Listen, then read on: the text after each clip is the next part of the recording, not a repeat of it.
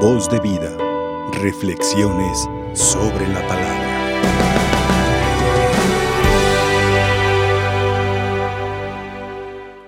Queridos hermanos, la riqueza que tenemos cada uno de nosotros, no hay ladrón que nos la quite.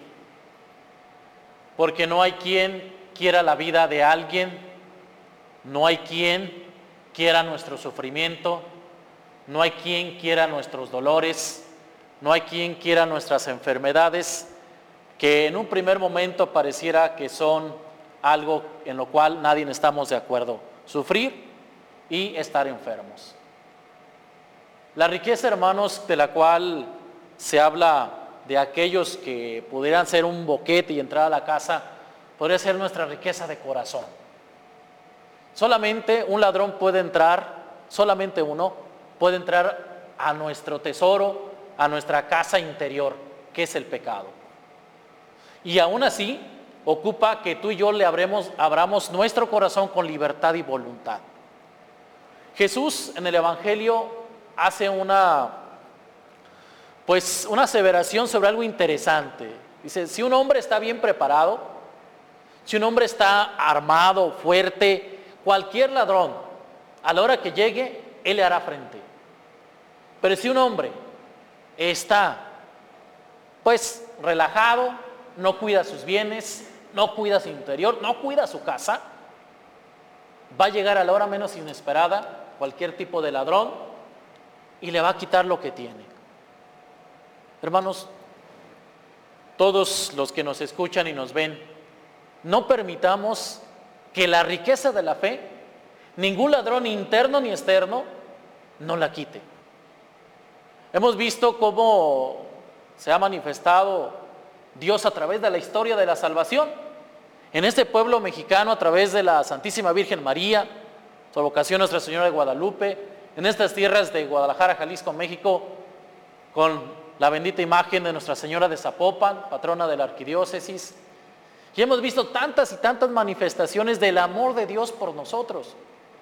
Por lo tanto, hermanos, nuestro corazón, nuestra casa debe estar blindada, asegurada y protegida con los ángeles custodios del Señor en nuestra vida y a cada lado de nuestros hemisferios personales. Sin embargo, hermanos, muchas veces nos relajamos en la vida, pensando que nadie va a quitarnos lo que tenemos pensando que nadie nos va a quitar lo que amamos y a dónde vamos a trascender, la vida eterna. Por eso Jesús en el Evangelio continúa, dice, si el hombre está, va a estar totalmente dispuesto para enfrentar cualquier tipo de enemigo. Yo les preguntaría, ¿estamos preparados para enfrentar al pecado? ¿Estamos preparados para enfrentar al enemigo, al enemigo de Dios que es el nuestro, al ángel caído? ¿Estamos preparados para enfrentar los tantos males que nos acontecen a lo largo de nuestra vida?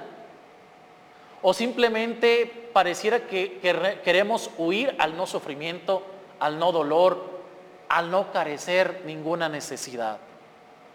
Estemos preparados. Y Jesús le dice una parábola a los apóstoles cuando dice, bueno Señor, esto lo dices por todos o también por nosotros. Dice Jesús, habla de un administrador que es por un amo puesto al cargo de repartir bienes, pagarle a los trabajadores, distribuir los alimentos, ser fiel, ser justo y misericordioso. ¿Cuántos de nosotros, hermanos, somos esos administradores fieles de nuestras propias palabras, sentimientos y acciones?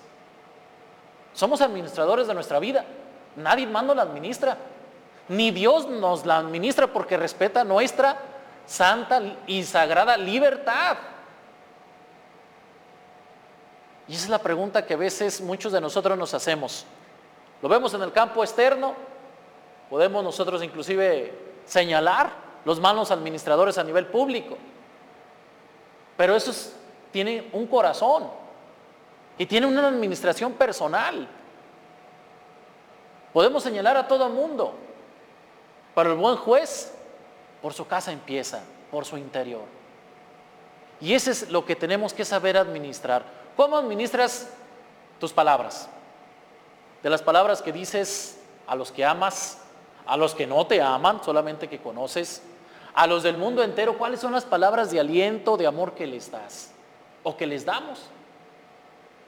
Porque muchas veces el que no los conozcamos no nos exime de orar por ellos. El que no tengamos algún parentesco de amistad o de sangre no significa que no les amemos y que no oremos también por ellos. Una familia laboral, una familia pública, una familia social. Tenemos ciertos lazos que nos exigen orar. Pero hemos de ser administradores de nuestra propia vida.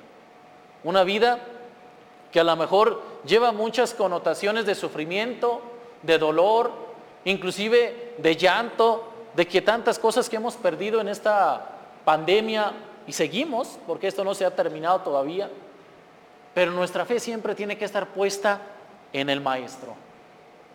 Nuestra confianza siempre tiene que estar puesta en Jesús, que siempre, siempre María ora y vela por nosotros por ti y por mí.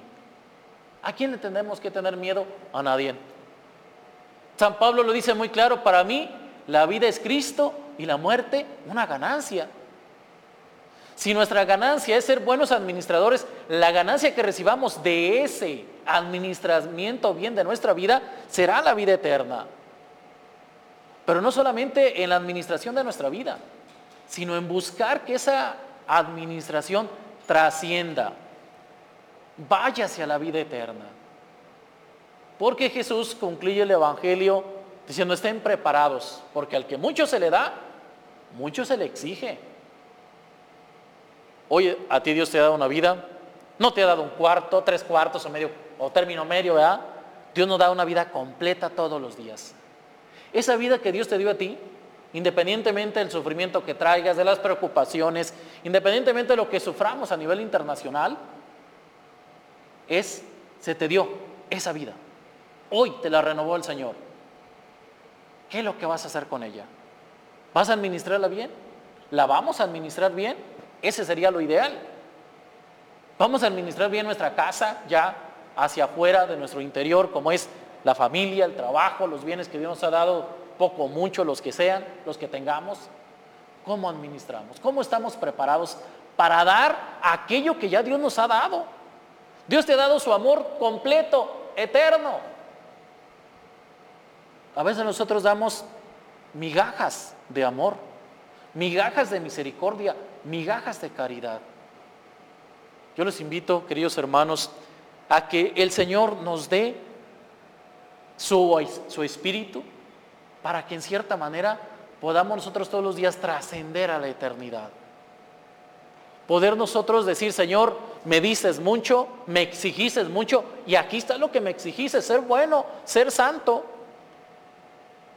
Me llama mucho la atención, en días pasados, la beatificación de este adolescente, Carlos Acutis, que simplemente un gran devoto y promotor de la Eucaristía y del Rosario a la Virgen María,